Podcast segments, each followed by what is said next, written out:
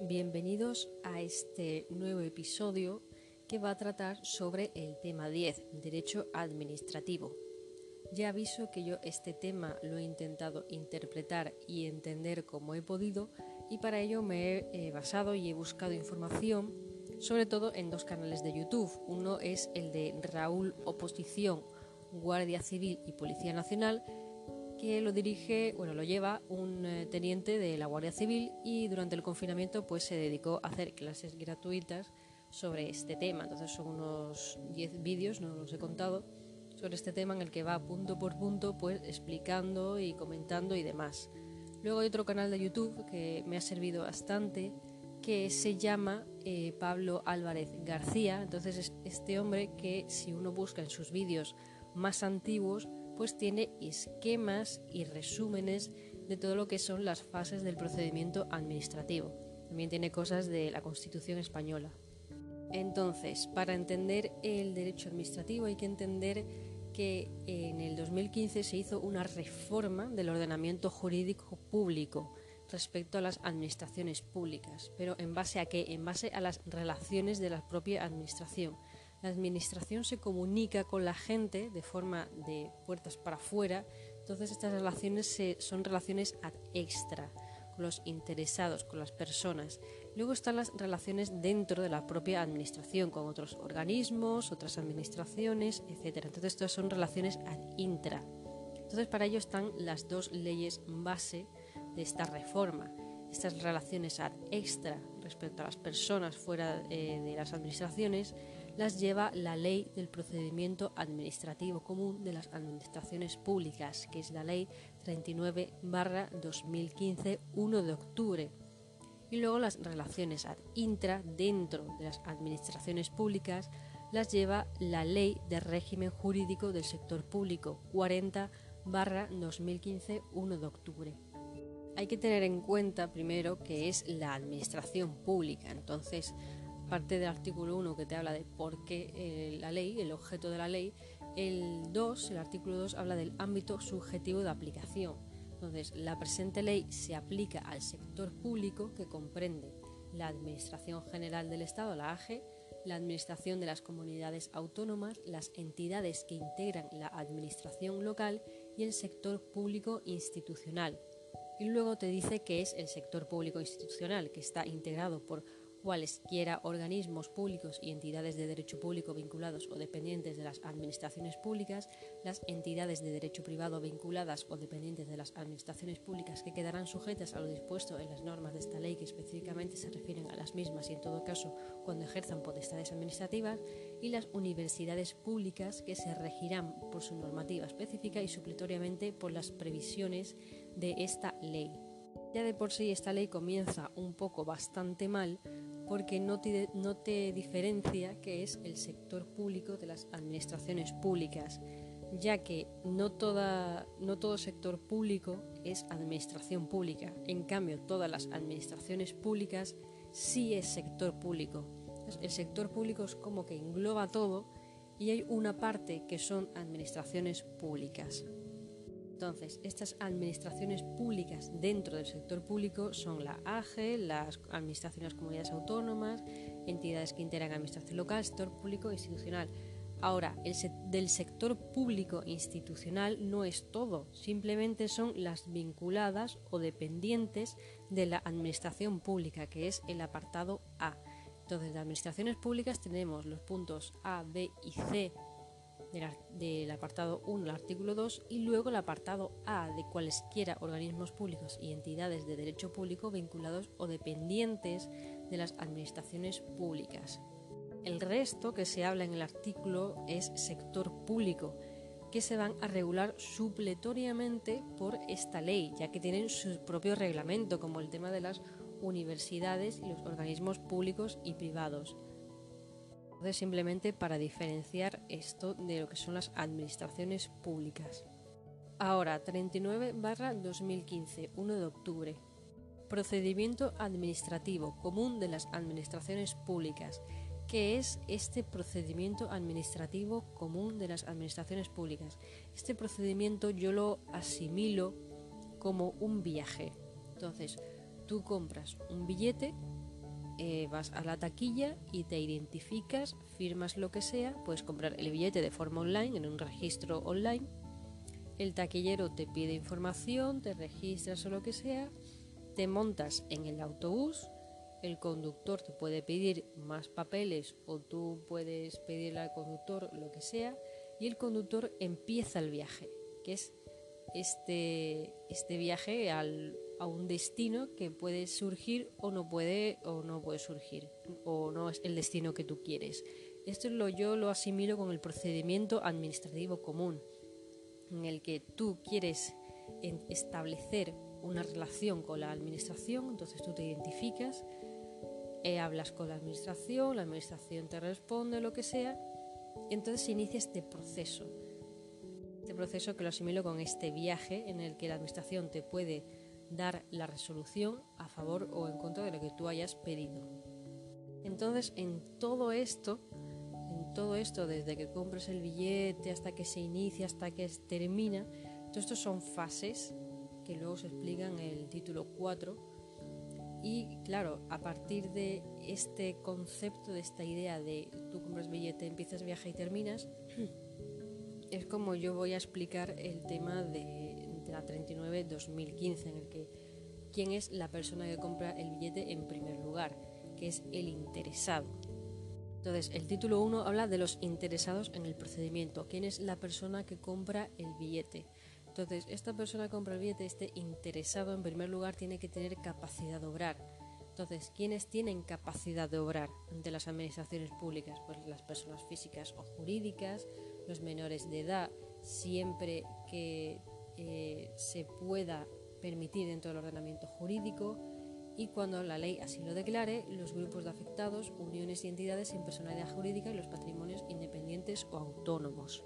Vale, tenemos a la persona interesada, pero ahora, ¿por qué quiere iniciar este procedimiento? ¿Por qué quiere iniciar este viaje? ¿Por qué quiere comprar este billete? Entonces está el artículo 4, que es un artículo bastante importante porque siempre preguntan el concepto de interesado de por qué se consideran interesados en el procedimiento administrativo quienes los promuevan como titulares, titulares de derechos o intereses legítimos individuales o colectivos, los que sin haber iniciado el procedimiento tengan derechos que puedan resultar afectados por la decisión que en el mismo se adopte, aquellos cuyos intereses legítimos individuales o colectivos puedan resultar afectados por la resolución y se personen en el procedimiento en tanto no haya recaído resolución definitiva las asociaciones y organizaciones representativas de intereses económicos y sociales serán titulares de intereses legítimos colectivos en los términos que la ley conozca, reconozca. Cuando la condición de interesado derivase de alguna relación jurídica transmisible, el derecho habiente sucederá en tal condición cualquiera que sea el estado del procedimiento. Entonces tenemos ya la persona que compra el billete y el por qué compra el billete.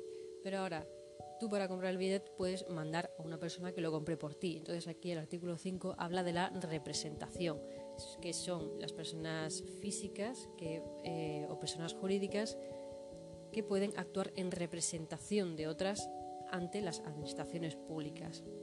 Esta representación se tiene que verificar, la administración pública tiene que verificar que esta persona obviamente está representando a otra entonces esta persona que es apoderada, la que le han dado el poder para representar, pues tiene que eh, identificarse siempre que se lo pidan para sobre todo la, formular solicitudes, presentar declaraciones responsables o comunicaciones, interponer recursos, desistir de acciones y renunciar a derechos en nombre de otra persona. Entonces para ello siempre debe de acreditar la representación para todos estos. El, 5.3, eso es pregunta y suele caer.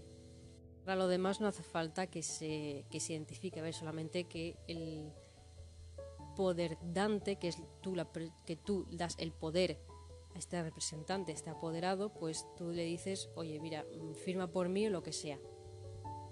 Luego tenemos el artículo 6, en el que aparte de tú a la taquilla de forma física o este representante de forma física, también están los registros electrónicos. Entonces, de forma general, de forma nacional, está el registro electrónico de apoderamientos de la Administración General del Estado, que de forma general. Luego está organismos pequeñitos que pueden ser a nivel comunidad autónoma provincia en el que también está este tipo de registro. Estos registros obviamente van a estar siempre eh, interoperables entre sí, que deben de tener una interconexión, conmutabilidad informática y tiene que haber una transmisión telemática de las solicitudes, escritos y comunicaciones que se incorporen a los mismos. O sea, tienen que tener obviamente una comunicación de unas a otras para consultar cosas dentro de esta interoperabilidad, solamente se puede acceder a los registros mercantiles de la propiedad y de los protocolos notariales.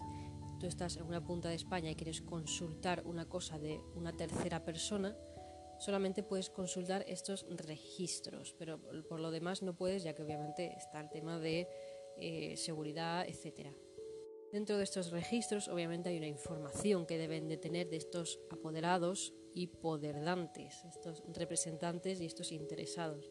Entonces tienen que tener el nombre y apellidos de, de uno o de otro, del poderdante del apoderado, del DNI, documento de identificación fiscal o documento equivalente, fecha de inscripción, periodo de tiempo por el cual se otorga el poder y, tiempo y tipo de poder según las facultades que otorgue. Ahora, ¿qué tipo de poder? Pues el poder un poder general que el apoderado pueda actuar en nombre del poder dante y viceversa, que el poder dante pueda actuar en nombre del apoderado, es decir, el representante puede actuar en nombre del interesado y el interesado puede actuar en nombre del representante. Es un poco raro, pero bueno y luego está en el que el representante puede actuar en nombre del interesado únicamente para la realización de determinados trámites específicos en el poder. O sea, no le da el poder del todo para representar en su nombre, sino para ciertas cosas.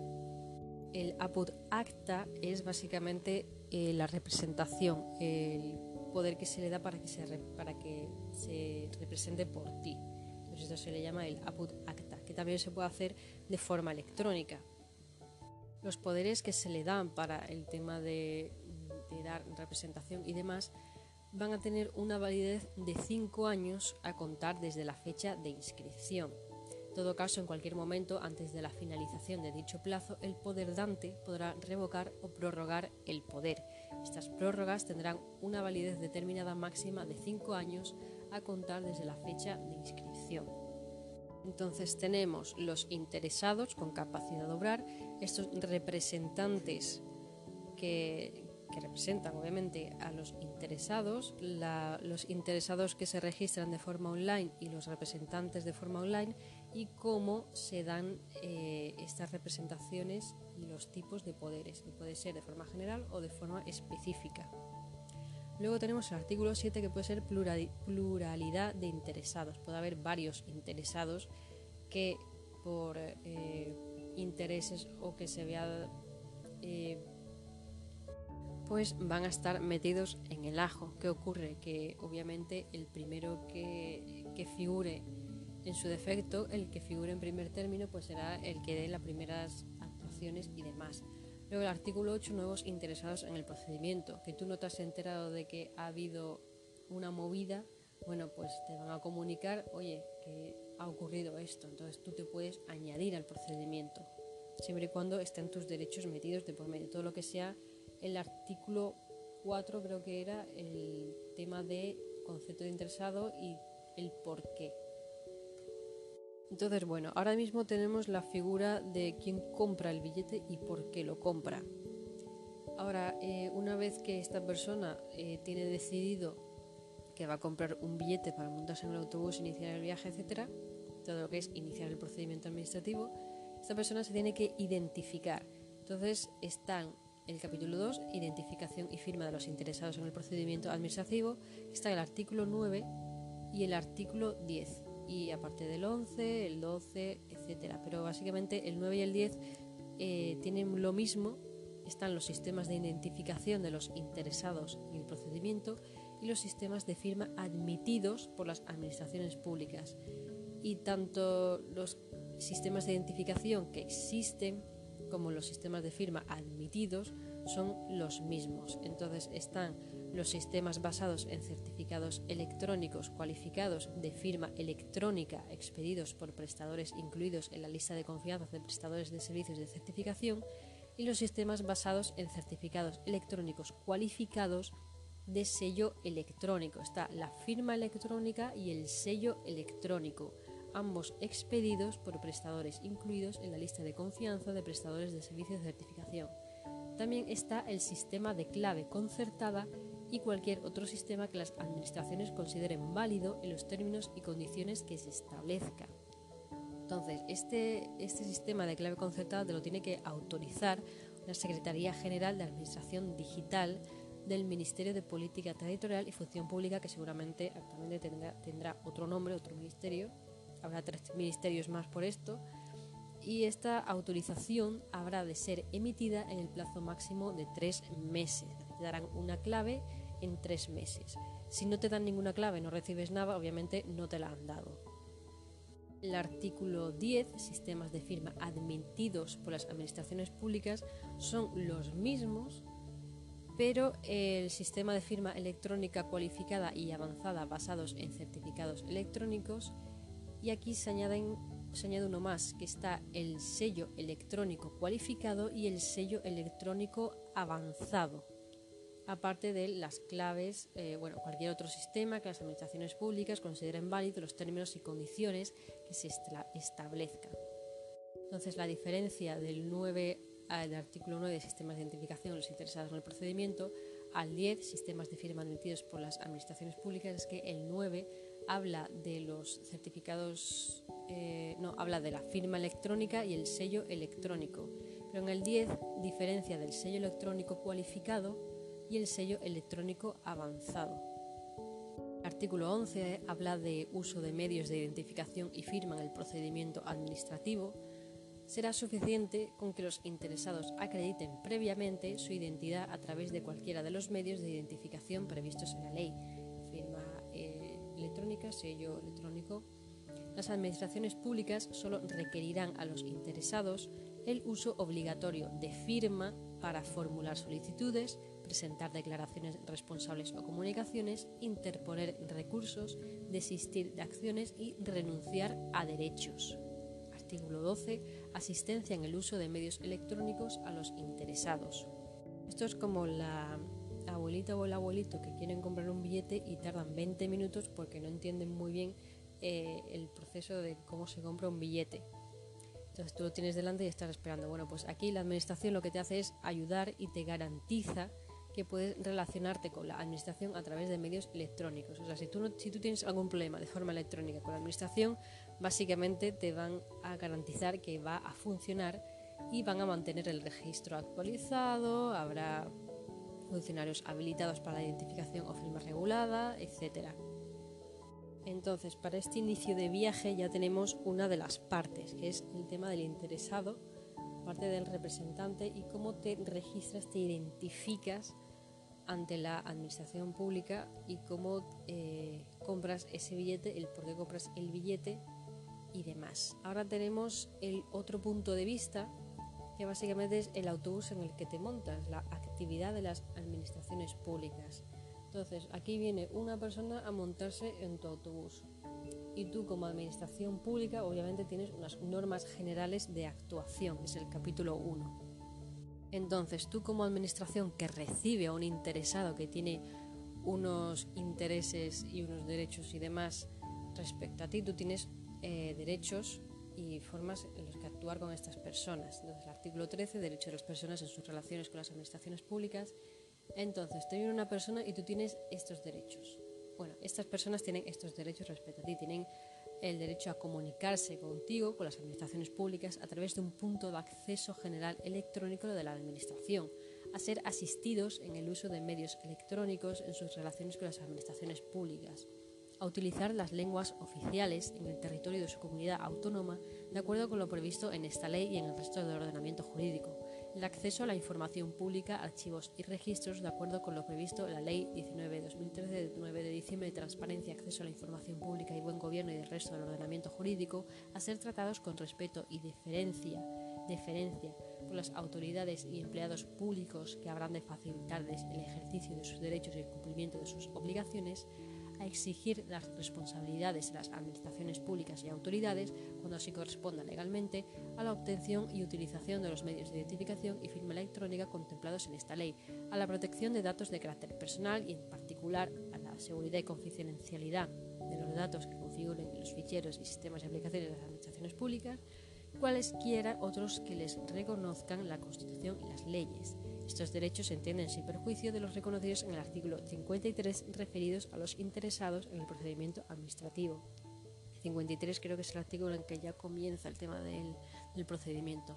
Pero bueno, el artículo 13 puede ser pregunta porque son derechos de estos interesados ante las administraciones públicas y puede caer cualquier cosa de estas.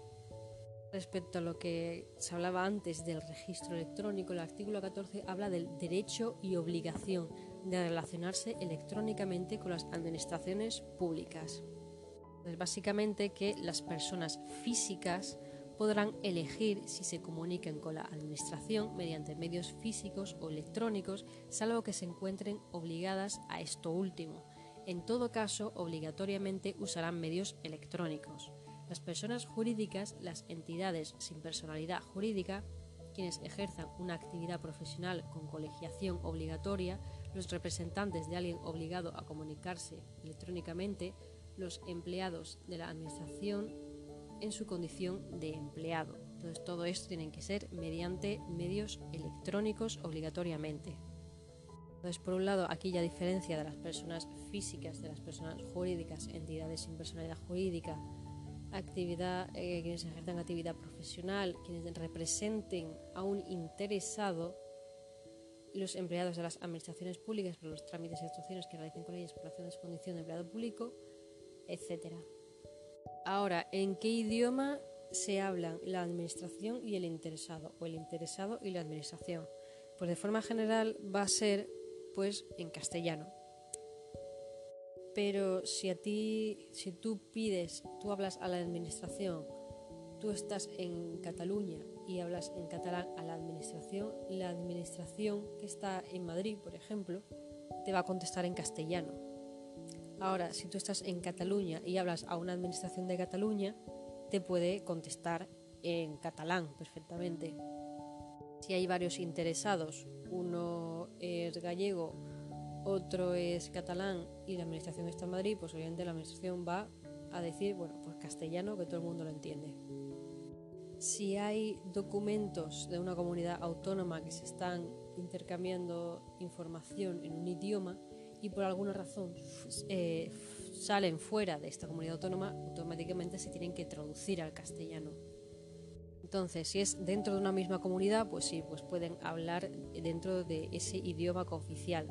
Ahora, si se va fuera de comunidades autónomas en distintos idiomas, pues va a ser de forma general en castellano. Artículo 16 habla de los registros. Cada administración dispondrá de un registro electrónico general. Entonces, esto ya se ha hablado antes por el tema del registro online, del tema de los interesados. Entonces, es un poco como que lo mismo. Entonces, insiste otra vez en que este registro electrónico tiene que ser interoperable e interconectado con el registro electrónico general de la Administración de la que depende si hay organismos públicos vinculados o dependientes a estos. O sea, si hay un registro general y hay registros pequeñitos dependientes a estos, pues estos tienen que estar interoperables e interconectados aparte de estar siempre actualizados, etc. Todo registro electrónico de cada administración, ya sea grande, pequeñita, lo que sea, siempre tiene que garantizar esta constancia de este registro. Tiene que el número, la fecha, la hora, la identificación, cómo se ha hecho, tiene que registrar todo, incluyendo la fecha y hora de presentación y el número de entrada de registro así como un recibo acreditativo de otros documentos que en su caso lo acompañen que garantice la integridad y el no repudio de los mismos. También tiene que emitir automáticamente un recibo consistente en una copia autenticada del documento de que se trate.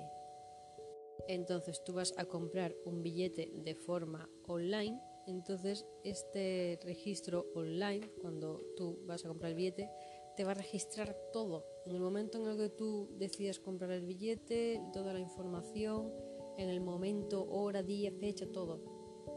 Y bueno, eh, ¿dónde puedes comprar este billete? ¿Dónde puedes presentarte para comprar este billete? Pues está el registro electrónico de la administración u organismo al que se dirija, así como los restantes registros electrónicos de cualquiera de los sujetos a los que se refiere el artículo 2.1, en las oficinas de correos, en la forma que reglamentariamente se establezca, las representaciones diplomáticas u oficinas consulares de España en el extranjero, las oficinas de asistencia en materia de registros, en cualquier otro que establezcan las disposiciones vigentes. Si tú presentas de forma presencial documentos a la Administración Pública, esta debe digitalizarlos. Artículo 17 habla de este archivo de documentos, que todo lo que reciba obviamente lo tiene que archivar. Y luego el tema, el artículo 18, colaboración de las personas. Hay personas que pueden colaborar con la Administración para facilitar informes, inspecciones, etc. Luego también el artículo 19, comparecencia de las personas comparecencia de las personas ante las oficinas públicas, ya sea presencialmente o por medios electrónicos, solo será obligatoria cuando así esté previsto en una norma con rango de ley. En los casos en que proceda la comparecencia, la correspondiente citación hará constar expresamente el lugar, fecha, hora, los medios disponibles y objeto de la comparecencia, así como los efectos de no atenderla. Las administraciones públicas entregarán al interesado certificación acreditativa de la comparecencia cuando así lo solicite. Imagínate que a ti te piden presentarte en una oficina en el horario de trabajo y tú, bueno, tú no puedes faltar al trabajo, pero bueno, te pueden decir, oye, mira, un justificante de que has venido por tal motivo. Bueno, pues te lo puede dar, no pasa nada. Ahora, ¿quién es responsable de estos trámites, de estos registros, ida y venida de documentos, etcétera? Pues será el responsable directo de su tramitación quien estuviesen a cargo de su resolución o el despacho de los asuntos tú como interesado puedes solicitar la exigencia de esa responsabilidad. Entonces, bueno, tenemos ahora el artículo 21 que es la obligación de resolver. Volviendo otra vez a la similitud del persona que compra billete, empieza un viaje, etcétera, la obligación de resolver aquí lo pongo en el ejemplo como el, el conductor de autobús que te dice cuándo es la parada y cuándo no. O sea, tú has iniciado, has comprado un billete, tú te montas en el autobús, tú inicias este viaje, tú inicias este procedimiento y ahora el, chofer, el, conductor de autobús, te puede decir si esta es tu parada o no es tu parada. O sea, te, te lo tiene que decir, te tiene, se tiene que girar y decirte, oye, esta es tu parada. Entonces, a esto me refiero con que la obligación de resolver. La Administración está obligada a dictar resolución expresa y a notificarla en todos los procedimientos, cualquiera que sea su forma de iniciación. Este conductor de autobús te tiene que avisar que esta es tu parada. Ya sea una parada que te guste, ya sea una parada que no te guste. Te tiene que decir, esta es tu parada de autobús. Y tú terminas el procedimiento sabiendo que este conductor te va a avisar. ¿Qué ocurre? Que hay casos en los que no hace falta que el conductor te avise, que el procedimiento no hace falta que te diga que se ha terminado. Entonces, en los casos de prescripción, renuncia del derecho, caducidad del procedimiento o desistimiento de la solicitud, así como desaparición sobrevenida del objeto del procedimiento, la resolución consistirá en la declaración de la circunstancia que concurra en cada caso con indicación de los hechos producidos y las normas aplicables que ha ocurrido algo, que tú dices ya no quiero viajar más, que se me ha perdido el billete, que lo que sea, bueno, pues al final el conductor te dice, ok, pero ha ocurrido por esto, por esto y por esto. Aquí yo no puedo hacer similitud del, del viaje en autobús porque dice que se exceptúan de la obligación a que se refiere el párrafo primero los supuestos de terminación del procedimiento por pacto o convenio así como los procedimientos relativos al ejercicio de derechos sometidos únicamente al deber de declaración responsable o comunicación a la Administración.